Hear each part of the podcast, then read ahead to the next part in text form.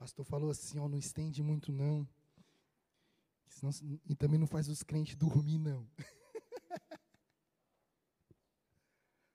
Olha lá. Falou também, não deixa ninguém embora não. Gente, vocês estão bem? Vocês estão felizes? É bom estar na casa do Senhor, não é? É maravilhoso, cara. É a melhor coisa da vida. É como diz o salmista Davi: Hoje me alegrei quando me disseram, vamos à casa do Senhor. É bênção demais, cara. É bom demais estar em comunhão. É bom demais ver gente. É bom demais interagir e saber, cara, que a gente é a igreja de Jesus na terra. E quando a gente se junta, meu irmão, as coisas de Deus, elas são maravilhosamente e naturalmente sobrenaturais. Eu nem conheço os irmãos que estão aqui na frente, cara, mas só de estar adorando ao Deus, pertinho deles ali, eu já senti o meu coração alegre, sabe? Me senti igreja, me senti parte. Tamo junto, não sai antes da gente se conhecer, beleza? Gente, a gente tá, hoje nós estamos iniciando uma nova temporada das séries de verdades que a gente tem dito aqui. Você já ouviu algumas verdades nesse lugar, você tem ouvido algumas verdades a respeito da, daquilo que Deus tem para a minha vida e para a sua vida. E hoje não é diferente. Hoje a gente fala, vai falar de algumas verdades, verdades indestrutíveis. E hoje, como eu estou iniciando essa nova temporada, a verdade indestrutível que eu vou trazer aqui para a gente compartilhar juntos é a palavra de Deus. Verdade indestrutível é a palavra de Deus. E eu confesso para vocês que desde a hora que o pastor me escalou aí durante a semana, das semanas anteriores, para compartilhar essa palavra, muitas coisas o Senhor fez, muitas coisas o Senhor permitiu, cara. Eu confesso para você que, vou assim, meu Deus do céu, parece que quanto mais a gente ora, mais assombração, aparece, a gente vai sendo atribulado, a gente vai sendo, sabe, apertado pelas circunstâncias da vida e a gente fica, rapaz, esse negócio, pensei que, que esse negócio de pregar era, era, era bom, era coisa de Deus, né? Começa a acontecer umas coisas assim que a gente começa a espantar, a gente começa a assustar, mas quando a gente é conhecedor da palavra de Deus, a gente sabe que Deus está nos chamando à dependência, o Senhor está nos chamando a orar, o Senhor está nos chamando a confiar mais nele do que do, da nossa própria capacidade humana. Amém? Então, querido, eu estou aqui diante de você, trazendo uma verdade, a verdade indestrutível, que é a palavra de Deus, mas essa verdade, ela não é minha verdade. Não foi eu que a inventei, não foi eu que a criei. Sabe qual que é? Está vendo esse livro aqui, cara? É a Bíblia Sagrada. É a Bíblia Sagrada. A Bíblia Sagrada, antes dela estar tá aqui na minha mão, na sua mão, é, no nosso próprio idioma, na nossa própria língua, devidamente impressa. Antes, para que ela chegasse nesse nível aqui, cara, muita sangue, suor e lágrima foi derramado. A grande verdade é que existe uma história por trás dessa verdade que é a palavra de Deus.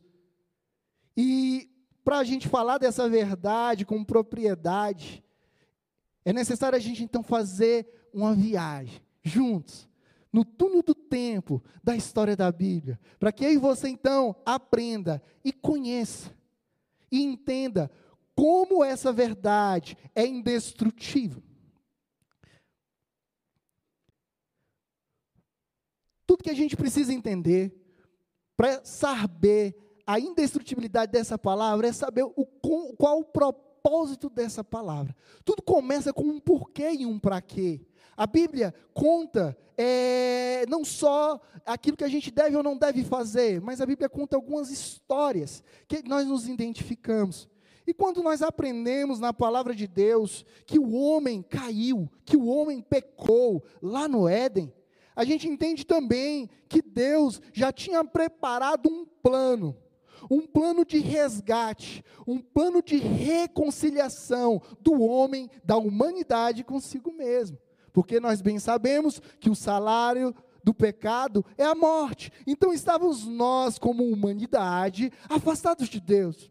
Então Deus ele escolhe se revelar. Olha para a pessoa do teu lado. Não quero ser chato, mas olha aí, meu. Olha a pessoa do teu lado, ela está de máscara.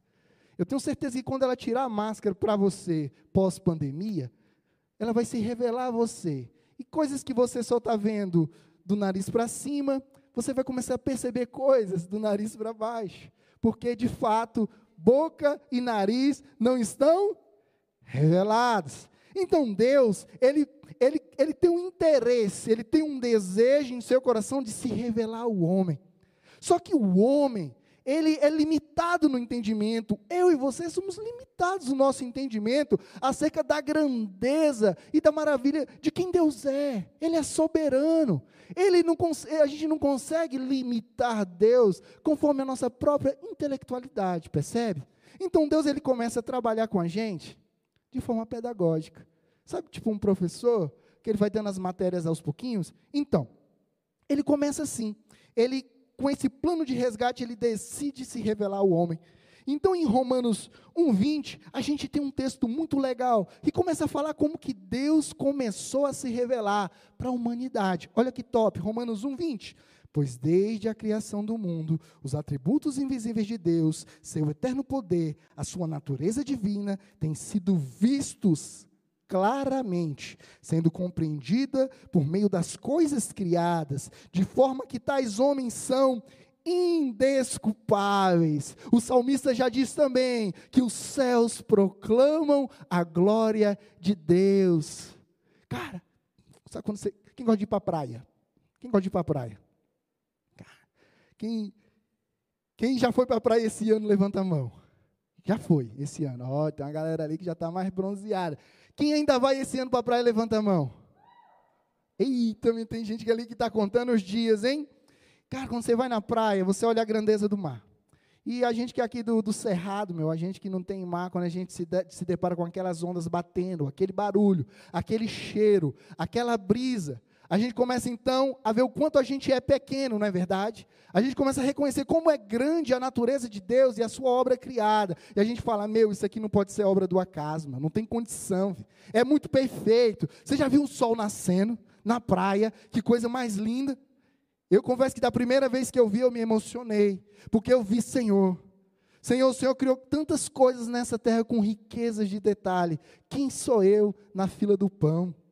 Para colocar diante de ti as minhas tretas, os meus, os meus BOs e ficar me questionando e te perguntando de muita coisa. O Senhor é grande, eu não sou nada diante de ti, porque a, a natureza, ela manifesta a glória de Deus.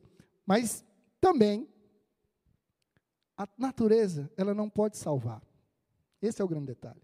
Embora ela revele a glória de Deus, ela não confere salvação ao homem. Então Deus, então Deus, na sua infinita sabedoria, dando mais um passo nessa educação, lembra que falando que Deus é tipo um professor, a pedagogia de Deus. Então ele dá mais um passo em sua revelação. Essa primeira que a gente acabou de falar, antes que eu passe para o próximo ponto, é a revelação geral de Deus, através da sua obra criada. Mas então Deus vê a necessidade de revelar ao homem algumas coisas mais próximas, mais palpáveis, para que esse homem então identificasse quem é Deus, se arrependesse dos seus pecados e então tivesse a oportunidade de ser salvo por Ele. Então Deus ele, ele se manifesta através da sua revelação especial. A revelação especial é uma forma íntima, uma forma mais próxima, é uma forma mais direta que Deus se manifesta ao homem. A Bíblia conta, e se você pegar o Velho Testamento e ver no processo de como que Deus começou a aparecer para o homem, tem textos, cara, que Deus aparecia diretamente ao homem. Tinha Deus que tinha texto, tem textos que Deus fala com o homem através de sonhos. Tem textos que Deus fala com o homem através de visão, revelação. Então, Deus começa a se aproximar ainda mais do homem. Mas sabendo Deus que o homem, ele é dado a interpretações diversas. O homem pode ter um sonho e talvez não interpretar conforme aquilo que Deus realmente queria falar, Lucas. O homem ele pode ter uma visão e talvez entender diferente. Então Deus começou a um processo ainda mais pedagógico. Deus sabendo que o homem pode até se esquecer daquilo que Deus falou, ou daquilo que Deus mostrou, Deus falou assim, cara, eu vou fazer uma forma ainda mais pedagógica, ainda mais fácil dos meus filhos me reconhecerem. Eu vou deixar a minha revelação de forma escrita. Porque aí não vai se perder no tempo, aí não, vão, não, não vai haver interpretações divergentes acerca dos sonhos, das visões, das aparições. O emocionalismo não vai tomar conta, então eu vou usar a forma escrita. Então a revelação especial de Deus ao homem é através da palavra de Deus. A palavra de Deus, ela tem o objetivo de trazer a mim e a você o conhecimento de quem é o nosso Deus. No fim das contas, parceiro, a grande verdade é: todos nós pecamos e fomos destituídos da glória de Deus. Estávamos vivendo uma vida longe e afastadas do Senhor. Como? Por nós mesmos, reconhecermos quem é este Deus, reconhecer na condição que somos filhos de um Deus que nos ama, sabendo que o pecado nos separa deste Deus. Então a palavra de Deus, de uma forma de nos ensinar, de nos dar evidências concretas, reais, acerca de quem é Deus, começa a ser revelada ao homem. Veja o quão interessante tudo isso é Deus escolheu a forma escrita. E a Bíblia ela foi escrita originalmente de, em três idiomas: no hebraico, no grego e no aramaico. Três idiomas. O Velho Testamento, no, hebraico e partes dele, no, no, alguns trechos, não parte, pequenos trechos no aramaico. A Bíblia, posteriormente, ela foi traduzida.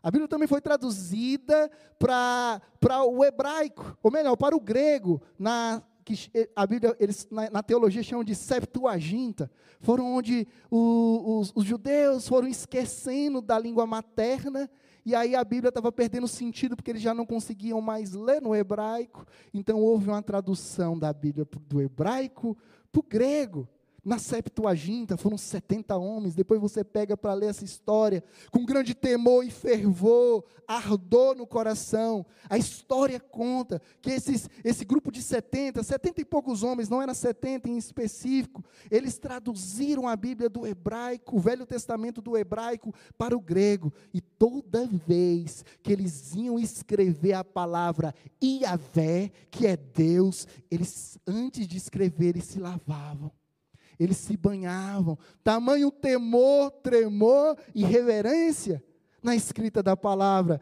Veja que essa verdade indestrutível tem uma história. E essa história ela tem que ser contada, ela tem que ser valorizada.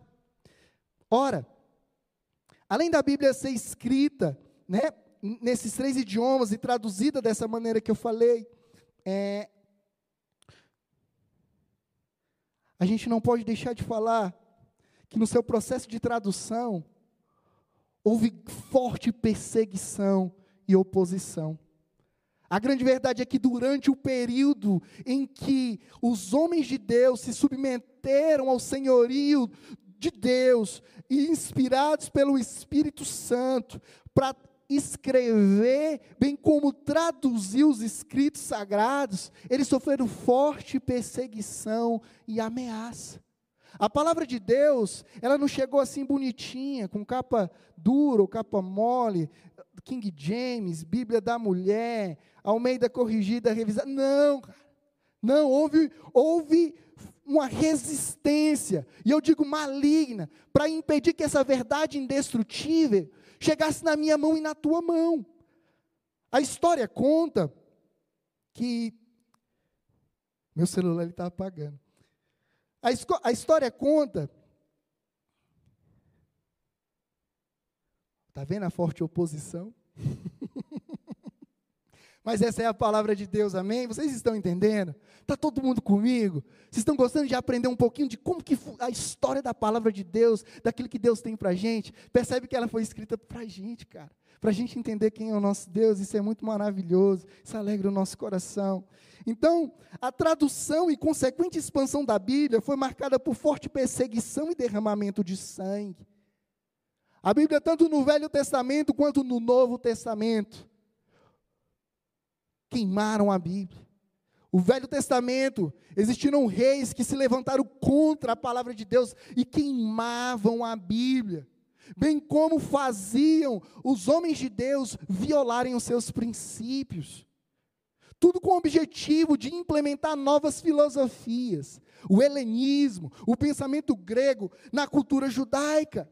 Então, houve sim ações concretas para desvalidar, bem como destruir essa palavra lá no Velho Testamento e no Novo.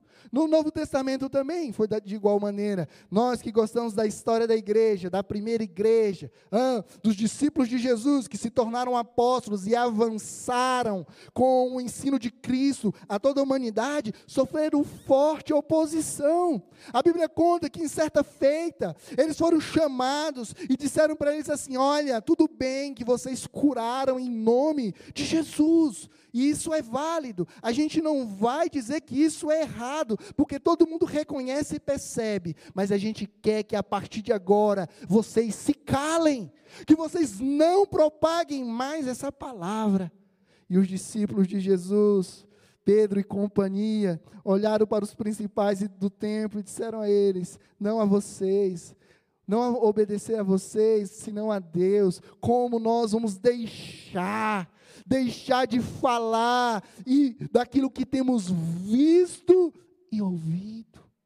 Percebe que se eles se calam ali no início, não tinha livro de Mateus, Marcos, Lucas e João.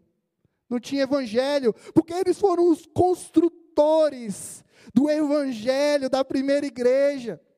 Percebe que logo no início Satanás ele se levanta contra a palavra no sentido de tentar paralisar o avanço da palavra, consequentemente o avanço da igreja.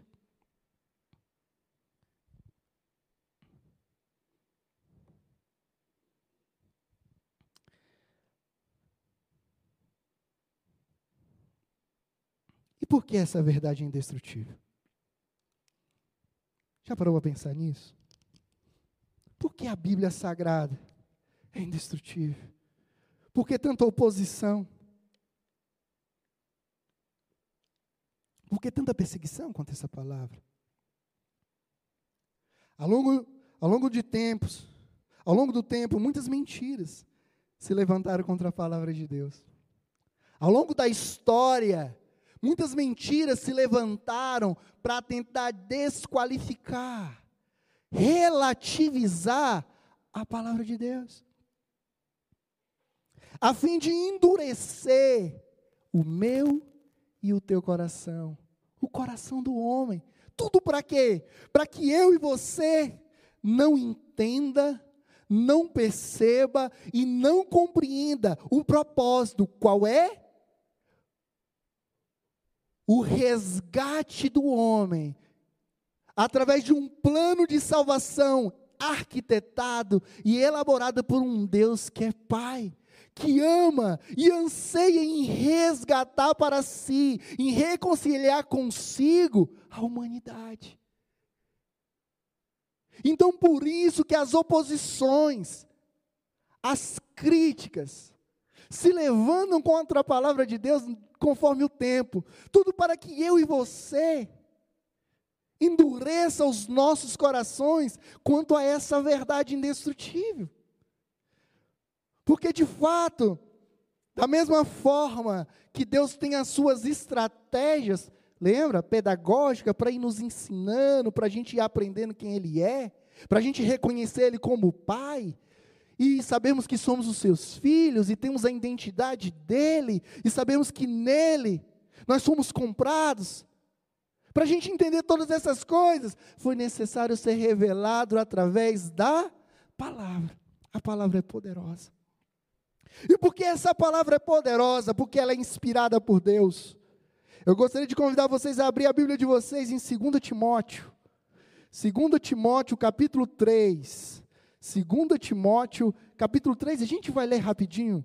Eu, eu não posso deixar de ler os textos quando estou falando dessa palavra maravilhosa, amém? 2 Timóteo.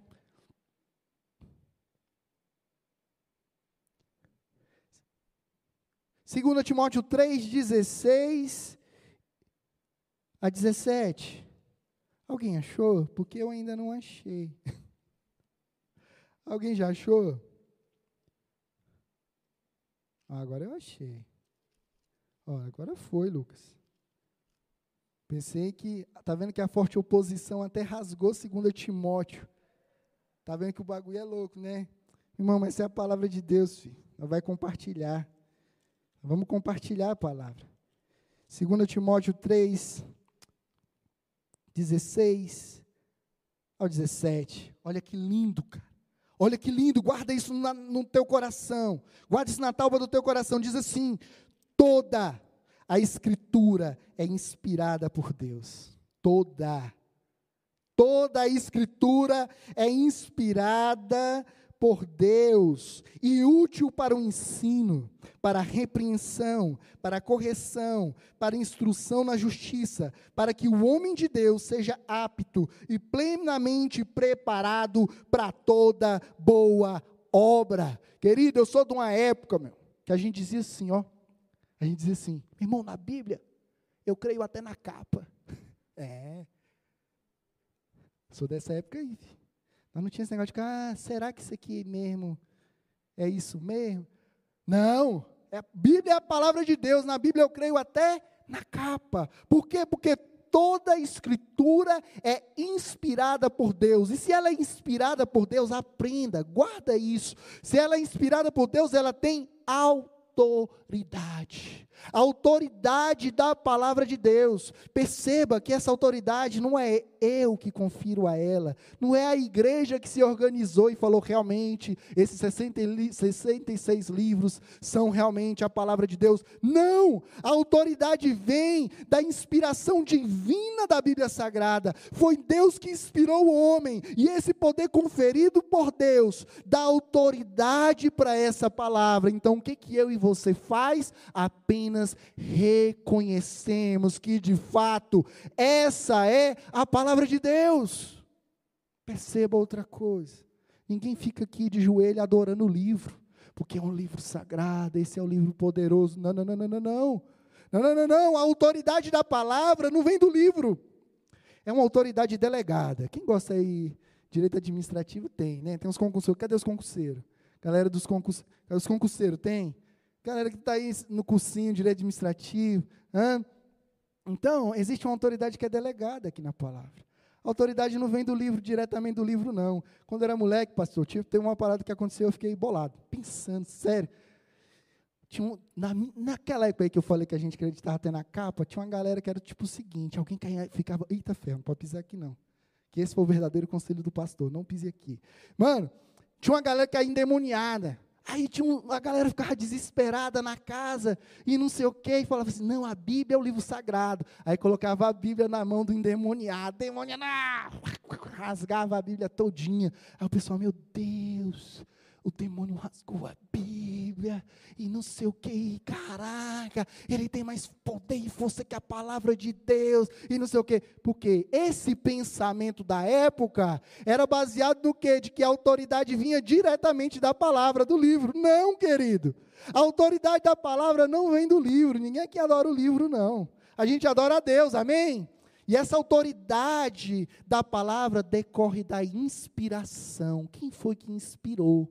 os, os, ao longo de dois milênios. Homens, sabe, às vezes em cada um em uma cultura diferente, num pensamento diferente, com a realidade diferente, a escrever essa Bíblia aqui. Parceiro, para e pensa como tudo concorda, como tudo se alinha. Isso é maravilhoso. Isso mostra que a palavra de Deus é inspirada, tem autoridade, ela não falha, o seu poder decorre da autoridade do próprio Deus dada aos homens, e que nós cremos nessa palavra, ela é uma verdade indestrutível, porque é o nosso livro de regra, de fé e de prática. Nós já entendemos então, por que, que a Bíblia é indestrutível, é uma verdade indestrutível? Nós já aprendemos aqui que já tentaram destruir a Bíblia ao longo da história. E a gente também aprendeu que essa palavra não vem da sabedoria humana, mas da revelação de Deus aos homens.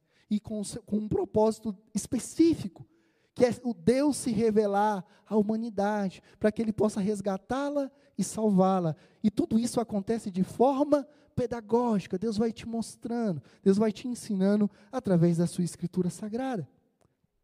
Perceba, perceba, Nós temos que aprender alguma, algumas coisas aqui e de forma rápida. Se a Bíblia é a verdade indestrutível, e eu acabei de falar que existem é, várias ações, levantes, oposições a essa verdade, a gente tem que entender então que qual é o propósito disso. Eu falei, essas vãs filosofias, essa, esse relativismo que tenta descredibilizar ou descaracterizar a verdade da palavra, tem um único intuito: endurecer o meu e o seu coração, para que essa mensagem, para que essa palavra não encontre morada na minha vida e na tua vida. Foi como a pastora orou aqui logo no início: ela falou assim: Olha, Senhor, usa a vida do Kel, mas que a gente também, Senhor, seja um bom terreno para a Sua palavra. Terreno endurecido é bom terreno? Já dizia a palavra, a parábola do semeador: terreno endurecido, a semente até cai lá, mas não germina.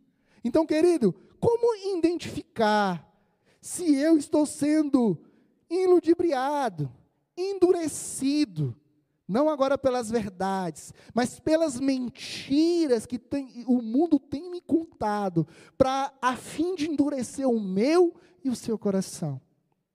Primeira coisa, é necessário guardar o coração. A palavra do Senhor diz em Provérbios 4, 23: De tudo que se deve guardar, guarda primeiro o teu coração, porque dele provém as fontes, as saídas da vida. Então é necessário nós guardarmos os nossos corações. Sabendo disso, o mundo, ele então inverte com mentiras, com é, afirmações que não estão baseadas na palavra de Deus, muito pelo contrário, tem o intuito de nos induzir, influenciar a prática de uma vida pecaminosa.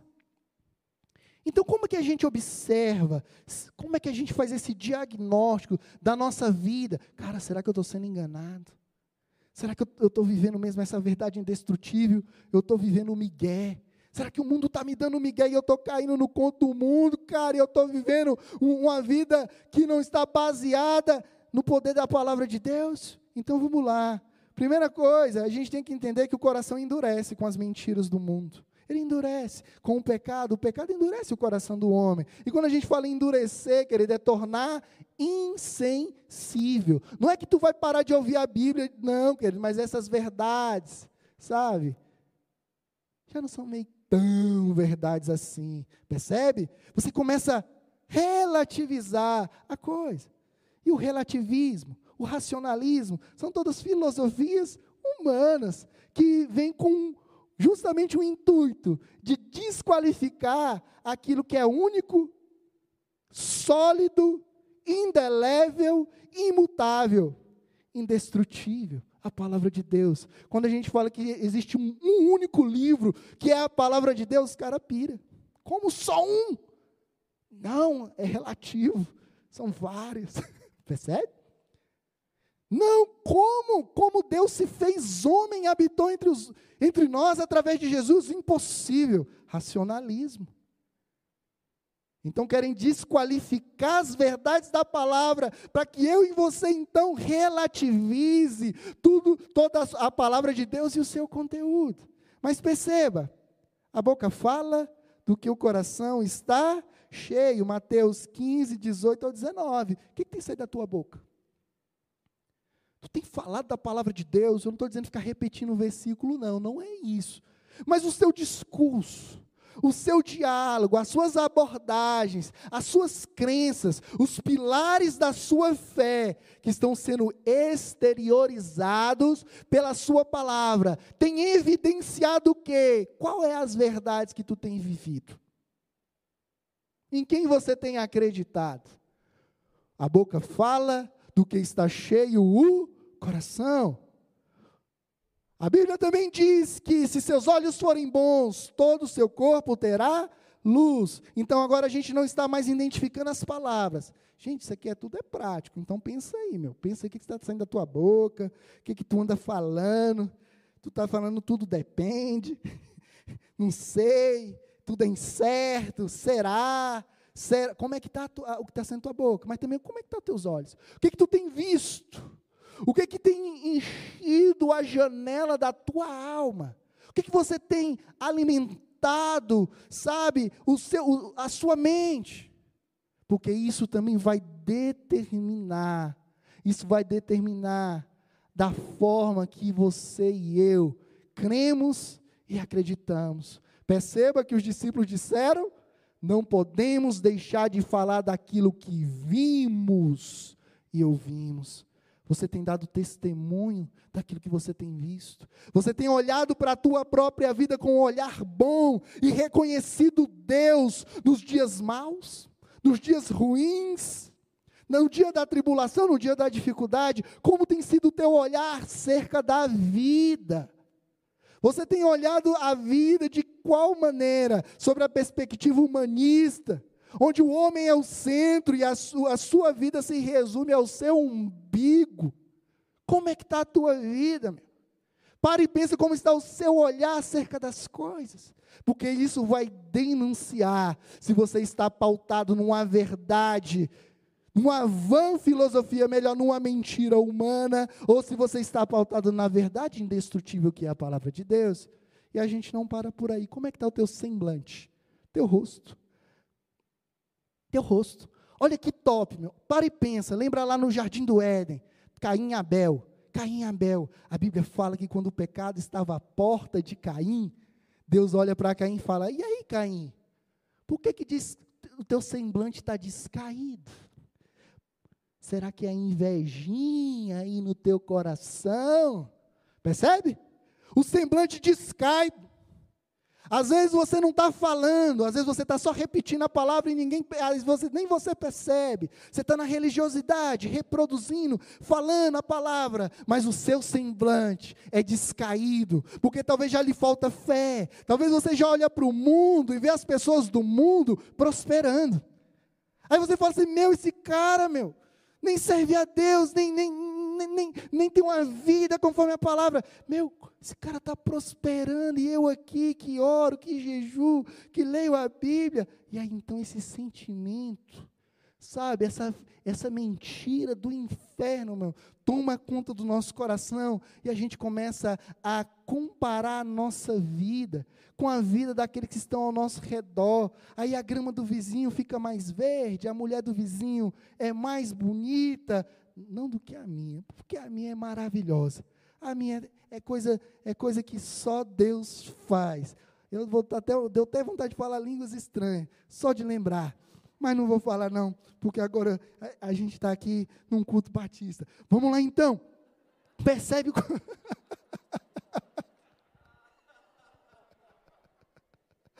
Ai, é bom, né, cara? É bom ter, ter alegria, Senhor. É bom ter alegria com os irmãos. É bom a gente poder compartilhar a palavra de Deus. Mas, gente, isso é verdade. Nós estamos aqui e às vezes o nosso semblante descai. Descai. Não pelo aquilo que a gente anda falando, não. É pelo que a gente anda vendo e aquilo domina nosso coração. E aí a gente começa a ter inveja a gente começa a viver numa vida de disputa e comparação, e a gente quer ter e ter e ter, e isso domina a nossa mente, e faz que nós possamos viver uma mentira, cara. A história do outro é a história do outro, a sua história é a sua história, mas Deus derrama chuva e sol, tanto na cabeça do outro como na tua. Não precisa disso, meu. não precisa andar com semblante descaído. Deus é bom, o Senhor cuida de você. Essa é uma verdade. Mas talvez você está com semblante descaído, hein? Ou talvez os seus hábitos. Embora você esteja aqui, embora você declare nominalmente que você é cristão, mas você tem hábitos, comportamentos que não condizem com o evangelho a qual você profere com palavras. Perceba, Existem pessoas. Cara, isso é triste. Mano, mas na nossa idade antigueira, a galera era o seguinte: meu cara que falava que era evangélico, que era crente, cristão, fi, o cara tinha que ser crente mesmo, porque ele ia sofrer oposição, a galera ia rir. Luquinhas gosta de contar uma história que eu sempre conto, né, lá no PG, que, pô, eu soltando pipa, velho, o cara queria que eu cruzasse lá com a pipa dele, eu não queria, aí ele me, chama, me xingando e tal, eu lá soltando pipa, ele sabia que eu era da igreja, ele falou assim, é, Chocão, aí para mim era de boa, Chocão, tô nem aí, ah, não sei o que, me xingou de outro nome, ele falou assim, crente da bunda quente, aí eu fiquei louco, filho. Aí eu desci, e aí eu fui pro, pro, Aí eu falei, Espírito Santo, espera um pouquinho aqui que eu vou resolver uma parada ali. Entendeu? Lá no Recanto das Emas, quadra 101. Hoje, hoje, hoje esse brother que eu dei um murrão nele por causa dessa pipa, meu, hoje é homem de Deus, lavado e remido pelo sangue de Jesus. Pensa no murro santo. Converteu, filho. Deus é maravilhoso. Marcelão, depois que você estiver assistindo esse vídeo aí, irmão, te amo, cara, sua história é linda. Então, galera, né, de tudo isso que a gente já tem falado, para e pensa, tá? Analisa a tua vida, para saber se tu está debaixo dessa verdade ou não. Tá? Como é que está aí os teus olhos? Como é que você tem enxergado a vida? Como é que está então o teu semblante? Como é que estão os teus hábitos? Às vezes você está falando uma coisa e nem se enxerga. Véio. Existe um abismo entre aquilo que você fala e aquilo que eu e você realmente faz. Isso é muito sério. Então, faça uma, uma autoanálise, beleza? Então, só para a gente, é, desculpe, dar sequência, eu quero ler com vocês um último texto. Porque eu já perdi 48 segundos ali, certo? Então, Hebreus 4,12. Meu, Hebreus 4,12. Vem comigo, vem comigo em Hebreus 4,12. Cara, diz assim a palavra de Deus. Olha a palavra falando dela mesma. Já parou para pensar que legal? A Bíblia fala dela mesma. Não tem essa, meu, da igreja querer dizer o que a Bíblia é. Ou o homem dizer o que a Bíblia é. A Bíblia é quem diz o que a igreja e o que o homem é. Olha que top, filho. a Bíblia é a inspiração de Deus. Olha a Bíblia falando dela mesma. Ela diz assim, em Hebreus 4,12: Pois a palavra de Deus é viva e eficaz, e mais afiada do que qualquer espada de dois gumes. Ela penetra até o ponto de dividir a alma e espírito, juntas e medulas, e julga os pensamentos e as intenções do coração. Cara, a palavra de Deus ela é viva, ela é eficaz. Como diz uma frase célebre do Billy Graham, que hoje roda as redes sociais: a Bíblia é mais atual do que o jornal de amanhã. Essa é a palavra de Deus, ela é viva, ela é eficaz. Sabe, esses textos foram escritos há, há mais de dois mil anos atrás, e ele continua válido, ele continua se renovando, não no seu conteúdo, mas na vida do homem.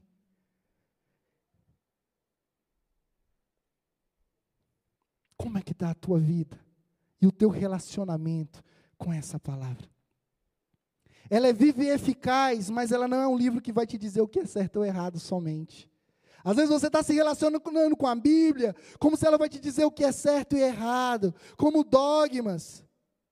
E a Bíblia não é só isso em te dizer o que é certo ou errado. Isso é o código penal. E te apresenta uma pena ao final. A Bíblia não. A Bíblia, além de te dizer em alguns trechos o que é certo e errado, a Bíblia está muito mais preocupada em mostrar para mim e para você que existe um Deus que está ansiando em se relacionar comigo e com você. Um Deus que não somente coloca em seu texto imposições, não, ele coloca histórias. A maior parte da Bíblia é escrita por histórias. História de gente como a gente, que sente fome, que tem medo, que fica desempregado, que tem inseguranças acerca dos projetos de vida, que às vezes gela para assumir uma responsabilidade, que tem vergonha depois que peca, que se sente fraco, que se sente só, que é abandonado, que é traído. Tudo isso está na palavra de Deus. São histórias de pessoas reais, como eu e você, que o nosso Deus colocou lá, com riqueza de detalhes, estampando características próprias da minha natureza e da sua natureza, Lembra que Deus é um professor e vem com uma pedagogia para se revelar a mim e a você através dos textos, das histórias. Deus ele quer que eu e você se identifique e reconheça Ele como um pai, como o autor e consumador da nossa fé. Hoje eu quero animar o teu coração a ler essa palavra, não como um texto que vai te julgar, ou que vai te trazer uma pena, uma consequência pelas suas ações, não, mas uma palavra indestrutível, porque é carregada de poder de Deus. E a maior revelação do poder de Deus é o seu amor, é o seu zelo para comigo e para com você. O Senhor, como eu falei para vocês, cara, essa semana foi treta, muita tribulação, cara, muita tribulação.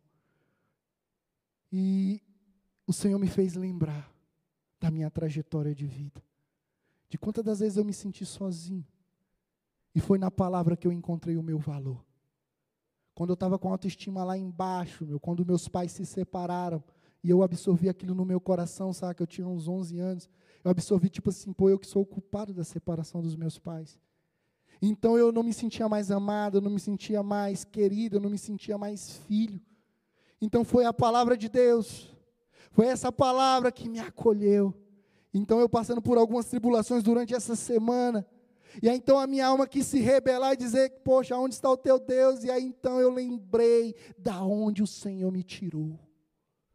E então eu lembrei dos textos bíblicos que eu me apeguei.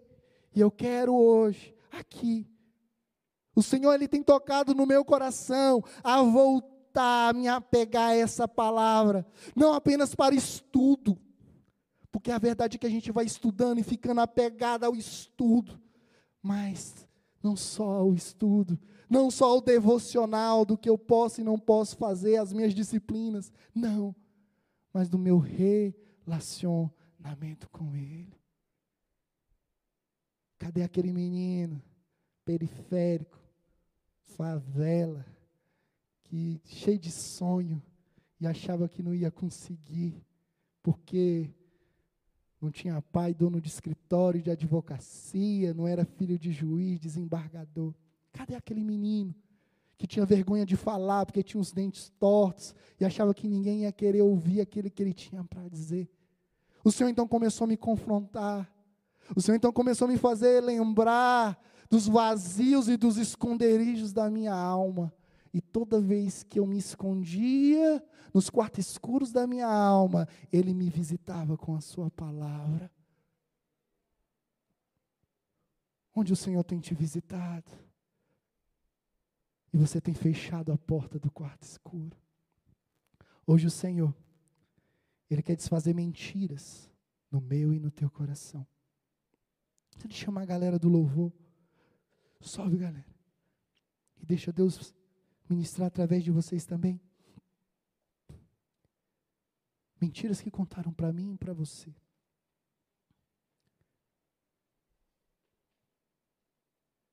Eu fiz aqui uma forte exposição da palavra de Deus para você. Eu te contei a história do texto sagrado. Eu te mostrei na Bíblia que ela é inspiração de Deus e que ela é apta a nos ensinar e corrigir. Eu te mostrei aqui que Deus ele se revela ao homem de várias maneiras.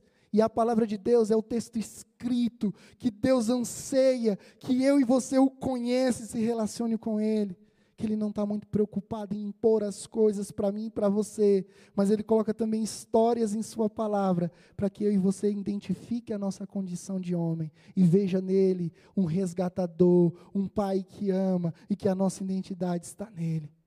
Mas a grande verdade também é que existem as durezas do nosso coração, provocado pelas mentiras, pelas vãs filosofias e pelo pecado, pela forte oposição que se levanta contra a verdade indestrutível da palavra de Deus. Mentiram para você, querido. Mentiram para você. Falando que você é, é, o centro de tudo. A, a palavra de Deus tem o poder de quebrantar o teu coração endurecido pelas mentiras do mundo, pelo humanismo e pelo racionalismo. Nem só de pão viverá o homem, mas de toda palavra que sai da boca de Deus. Talvez você é escravo do dinheiro, Talvez você está buscando apenas ascensão profissional, a fim de obter lucro lucro e cada vez mais lucro.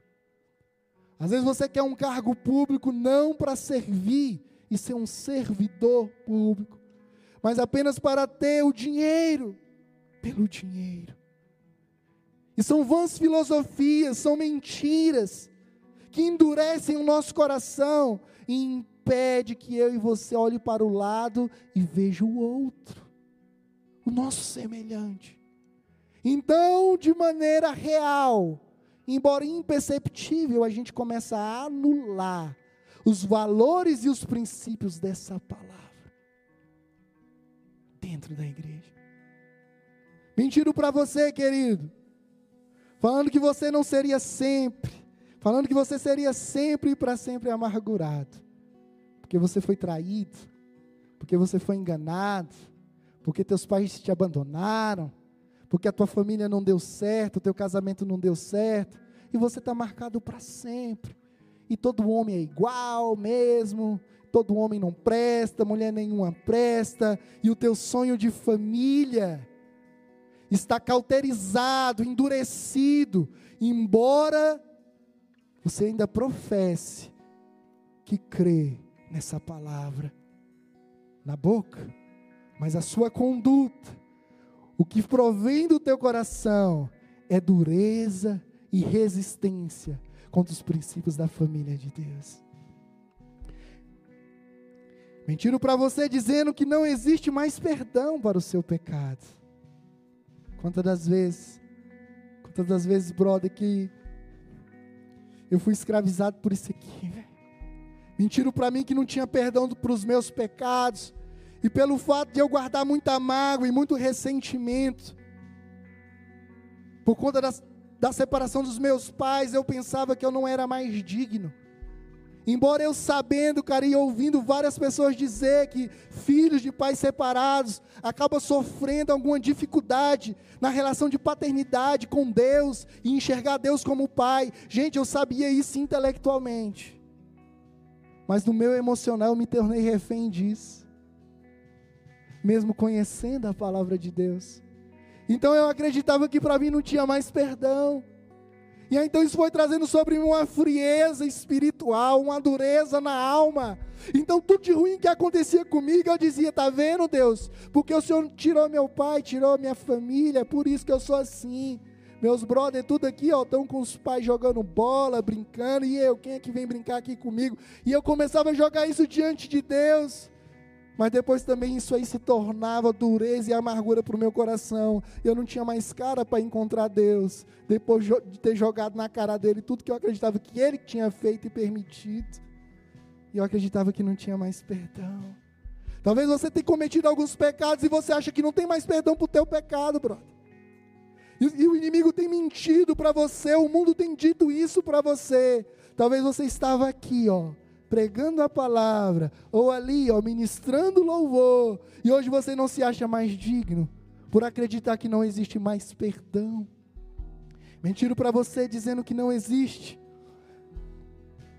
que tudo é relativo. Mentira, cara. Mentira dizendo para você que tudo é relativo e que não vale a pena investir em relacionamentos duradouros.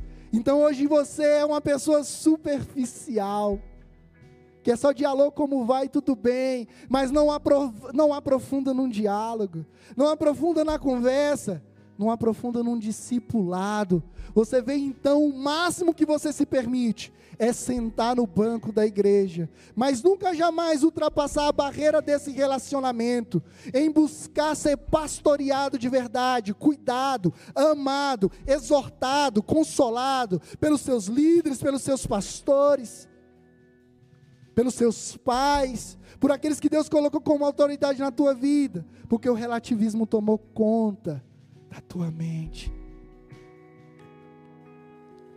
Mentiro para você, ao falar que a ansiedade e a depressão vão impedir você de viver os sonhos de Deus, que você nunca mais vai ver a vida como realmente ela é Mentindo para você, querido, dizendo que a vida vai ser para sempre cinza, porque as janelas do olhar de um depressivo é cinza e sombrio. Mentindo para você, querido, dizendo que para sempre a ansiedade vai abortar os planos e os projetos de Deus para você. É mentira. 1 Pedro 5, 6 a 7 diz assim: Humilhai-vos, portanto, debaixo da poderosa mão de Deus, para que no seu tempo ele nos exalte, lançando sobre ele toda a nossa ansiedade, porque ele tem cuidado de nós, querido, ele cuida de você. Essa é a verdade indestrutível, essa é a palavra de Deus. Essa é a palavra de Deus. Mentiram para você, querido ao dizer que a vida é incerta, e que tu não tem mais certeza de nada, e que a única coisa que te resta é curtir a vida como se fosse o último dia, mas de forma inconsequente. Ele virá, e não tardará, diz a palavra do Senhor, no livro de João, capítulo 14: Eis que vou preparar lugar, porque na casa do meu pai existem muitas moradas ele voltará para levar a sua igreja. Ele voltará para resgatar eu e você da dor, da angústia, do sofrimento humano, da nossa condição de pecador. Ele voltará, querido, essa é a certeza que nós temos. Essa é a certeza que nós temos, e o Espírito Santo de Deus é o penhor, é a garantia, é a certeza de que ele vai voltar. Talvez você tenha vivido a vida como se Jesus não fosse voltar. Hoje eu quero te convidar a curvar as tuas a tua cabeça hoje. E alinhar as tuas expectativas acerca da vida conforme a palavra de Deus. Coloca a tua esperança nele. Eu convido você para ficar em pé e nós vamos louvar o Senhor. E na sequência nós vamos fazer um apelo aqui. Nós vamos fazer um apelo aqui, porque essa palavra é para todo mundo aqui, cara. Esse livro é um livro para toda a humanidade, e o Senhor tem falado a todos nós de forma conjunta. Prepare o teu coração. Qual dessas mentiras você tem vivido? Hoje o Senhor tem palavra para você. Hoje o Senhor ele tem promessa na tua vida. Hoje ele quer cumprir aqui aquilo que ele já estabeleceu desde a fundação do mundo. Ele preparou um povo. Ele escolheu um povo, o seu povo, o povo que ele chama pelo seu nome, o povo que se humilha, que ora, que chora, o povo que se arrepende, um povo que confessa pecados, mas um povo que anseia pelo perdão desse Pai e que deseja ardentemente obedecer a Sua palavra. Lança o teu coração na presença dEle.